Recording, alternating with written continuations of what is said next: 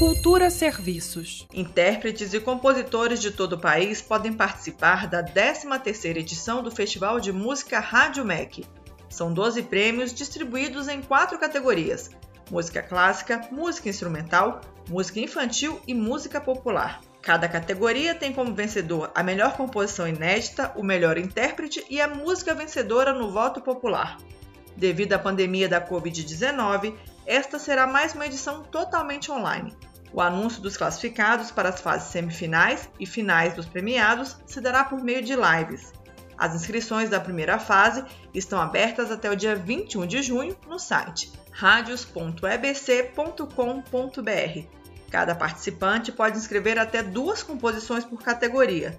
As músicas serão submetidas a um júri técnico e no dia 17 de julho sai a relação das músicas classificadas para as semifinais. As finalistas poderão ser votadas pelo site e devem ser escolhidas três finalistas em cada categoria.